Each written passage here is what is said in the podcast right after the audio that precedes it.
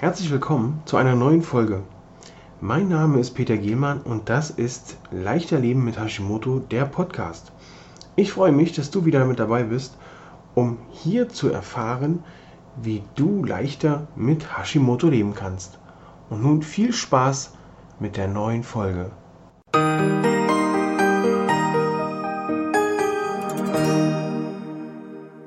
In dieser Woche habe ich ja schon angedeutet, dass es ein kleines bisschen privater wird. Ich möchte euch gerne erklären, warum und wie ich mit manchen Situationen in meiner Vergangenheit umgegangen bin und da auch ein paar Rückschlüsse ziehen auf Hashimoto. Ich bin der Peter, Peter Gielmann, Coach und Mentor für Hashimoto-Patienten. Es begab sich mal, nein, äh, entschuldigt, 2016 bin ich pensioniert worden. Und da kam es von heute auf morgen, dass ich in meinem Büro saß und nicht mehr wusste, was ich machen sollte. Also nicht, dass ich es nicht dass es mir nicht eingefallen ist, aber vielleicht kennst du das.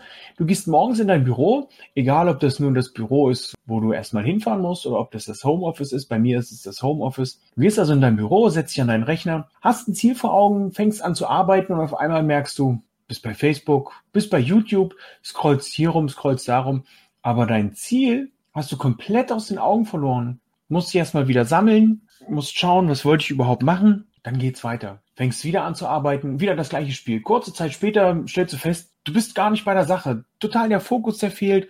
Und so geht das Tag ein, Tag aus. So ging es mir im Dezember, als ich also pensioniert wurde. Und das Ganze hat eine Weile gedauert, bis ich für mich festgestellt habe, dass es daran lag, dass ich von heute auf morgen eigentlich gar keinen mehr so hatte, der mir gesagt hat, wo es lang geht. Bis auf meine Frau natürlich. Allerdings ist es so gewesen, dass ich ja 20 Jahre lang immer einen Chef oder Vorgesetzte hatte, die mir morgens gesagt haben, Herr Gielmann, heute die und die Aufgabe.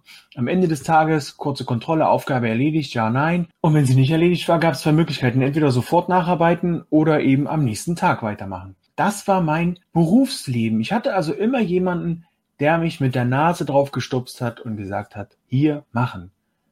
Plötzlich hatte ich von heute auf morgen zwar ein Ziel, aber der Weg dahin, der war mir völlig unbekannt. Ich habe mich immer leicht ablenken lassen. Oh, ein Schmetterling. Schwupp, saß ich wieder da. Was wollte ich noch machen? Der nächste Schmetterling. Oh, oh, eine Biene. Schön. Bienen sind toll. Und dieses Problem habe ich gepackt, habe mich und mein Verhalten reflektiert und habe dann gesagt, stopp, so geht's nicht weiter. Du hast ein Ziel, du möchtest studieren, du möchtest Menschen unterstützen, du möchtest Menschen helfen, einen ganzheitlichen Blick auf ihren Körper zu erlangen, du möchtest gern Bücher schreiben, aber das machst du nicht, indem du Videos schaust, indem du ähm, bei Facebook rumtüdelst. Nein, also hinsetzen. Ich habe mir einen Plan gemacht. Ich habe mir ja so einen Redaktionsplan gemacht. Für mich einen Wochenplan angefangen. Auch beim auch im Büro habe ich einen Wochenplan, was ich an welchem Tag für Ziele habe.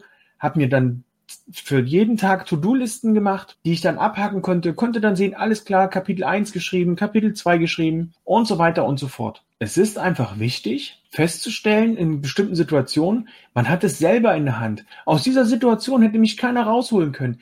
Meine Frau nicht, Freunde nicht, gar nichts. Es ist wichtig, dass du für dich selber feststellst, diese Situation ist zu ändern, wenn ich es anpacke. Du hast keine Lust, allein zu sein, weil dein Umfeld dich schneidet oder weil dein Umfeld denkt, boah, der oder die schon wieder äh, wird immer dicker, anstatt die Hälfte zu essen, äh, jammert sie rum, sie hat Hashimoto. Hey, du willst nicht alleine sein? dann ändere das. Du kannst es ändern. Du hast es in der Hand. Denn auch bei Hashimoto ist es wichtig, dass du dir einen Plan machst oder dir einen Plan machen lässt, was du zum Beispiel essen kannst. Am einfachsten ist es bei einer Ernährungsumstellung, sich schon einen Wochenplan zu machen. Dann hast du den Rest der Woche freie Zeit für dich und brauchst nur noch auf deinen Plan schauen. Okay, heute gibt's Omelette, alles klar. Eier in die Pfanne gehauen, Omelette draus gebastelt. Guten Appetit. Du brauchst also nicht überlegen, Heute ist Mittwoch. Was esse ich denn? Ah, Mittwochabend, alles klar. Giovanni anrufen, Pizza essen. Nein, brauchst du nicht mehr.